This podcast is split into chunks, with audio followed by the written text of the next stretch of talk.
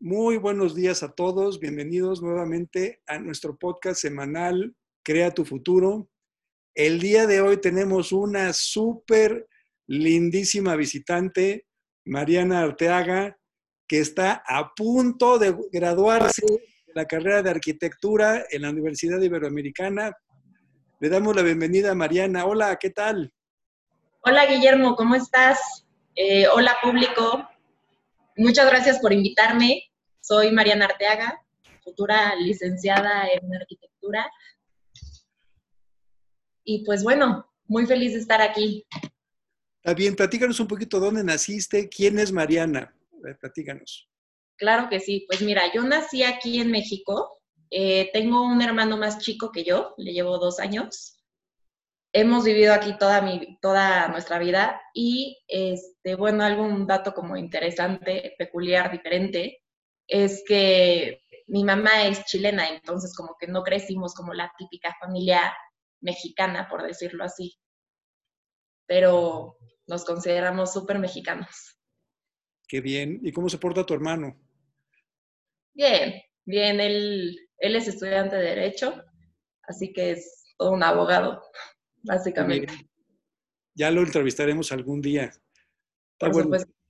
Y platícanos un poquito, eh, ¿qué has hecho ahí de, en qué, a qué te dedicas? ¿Has trabajado? ¿Cómo vas con eso?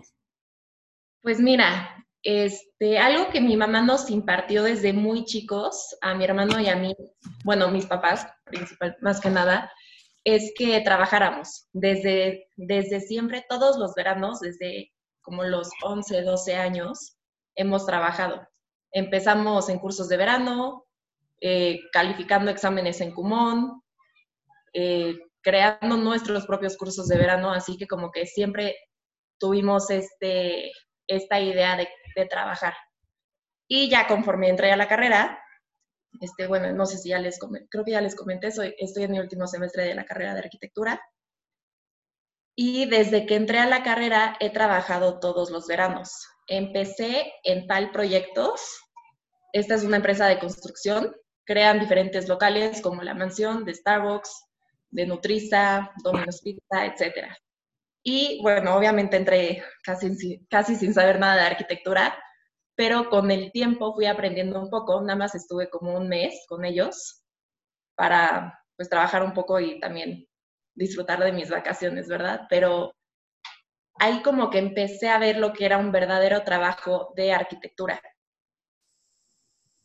Y ya todos los demás veranos, por decirlo así, también me he metido a trabajar en el área de arquitectura. Algo muy importante que, quiero mencionar es que creo que es muy importante trabajar mientras estudiamos. No todas las carreras permiten que trabajes mientras estudias como tal, pero aunque sea en verano que no vas a llevar materias, pues sí siento que es como bueno poder trabajar y ganar un poco de experiencia o pues ver si es lo que te gusta o no. Entonces, bueno, empecé en File Proyectos, luego me fui como de dibujante para un puente que esperemos que se haga pronto en Tlanepantla. Y finalmente me metí a una a un, o sea, me metí al interiorismo, al diseño de interiores, con mi jefa Gaby Amador. Este, su empresa se llama Interiorismo y Arte. Entonces ahí como que empezamos a remodelar varias casas y decorarlas interiormente. Entonces, la verdad fue muy padre. Llevo como ocho meses con ella, más o menos. Ahora estamos buscando nuevos proyectos y nuevas oportunidades. Pero la verdad es que me ha gustado mucho y siento que me ha hecho crecer mucho. O sea, no solo como arquitecta, sino como a, poder ver cómo funciona el trato con el cliente y pues ver qué es lo, qué es el área que me gusta. Qué bien.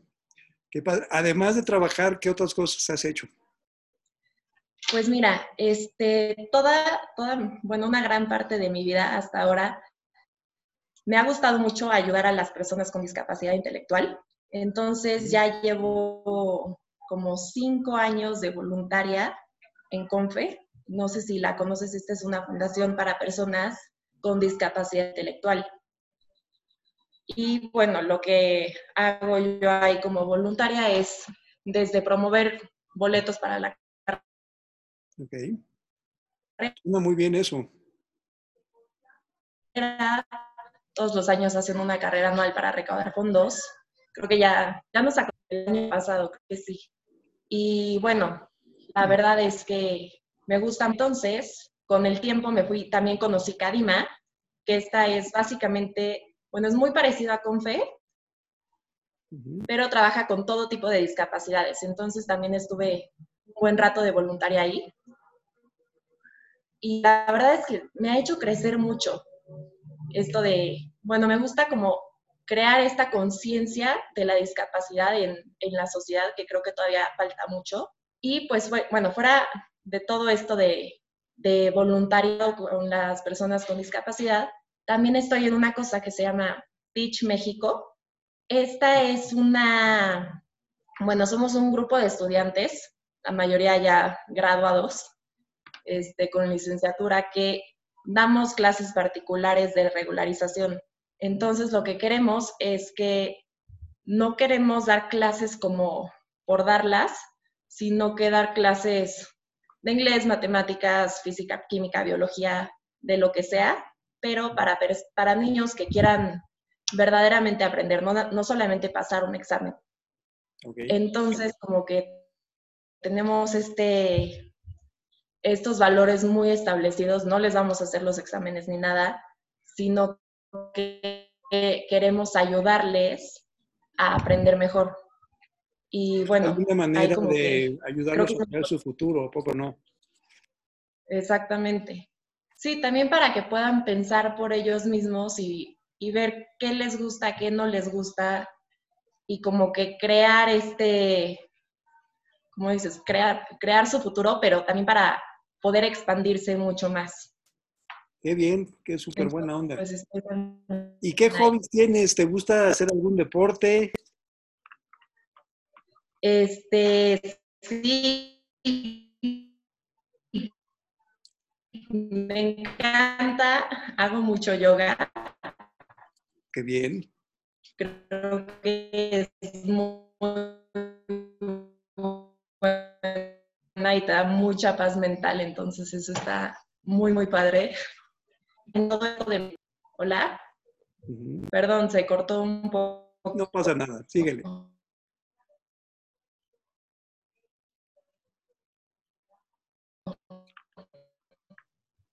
Tenemos unos, ah, problemas técnicos. Ok, este, al desierto de los leones, a Sí.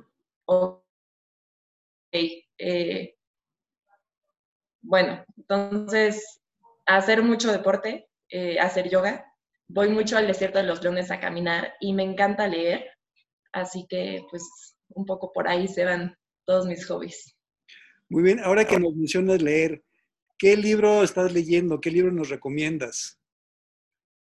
Pues mira, de libros que estoy leyendo apenas estoy empezando uno, así que todavía no te lo puedo recomendar, pero mi libro favorito, que verdaderamente se los recomiendo a todo el mundo, se llama La ladrona de libros de Marcus Zusak. Si lo has leído, creo que también ya hay una película. Bueno, es extraordinario, la verdad, me encanta, me encanta cómo es escrito. Se trata de una niña que vive en la Segunda Guerra Mundial y empieza a encontrar como este interés por unos libros que ella ni siquiera sabía leer. Entonces, como que tiene este interés por aprender, que creo que es algo, pues es algo muy bonito y creo que es algo que todos deberíamos de tener aplicado en este momento y más con todo el confinamiento. O sea, creo que ahorita lo que más podemos hacer es empaparnos de conocimiento y aprender lo más que podamos para cuando podamos salir ya pues ser otra persona, o sea, crecer mucho más. Entonces, creo que este libro de La ladrona de libros y esta niña representa un poco todo lo que estamos sintiendo en estos momentos. Qué bien, qué maravilla. ¿Qué les puedes recomendar a tus compañeros ahí de primeros semestres de arquitectura o a los chavos que están empezando ahí a salir del cascarón? ¿Qué les puedes pues recomendar que hagan? Pues mira, los de primer semestre de arquitectura, siempre, siempre tengan mucho cuidado al usar el cúter. Si se cortan los dedos, si vuelan. Eh, duerman todo lo que puedan, aprovechen para dormir porque no van a dormir nada en cinco años.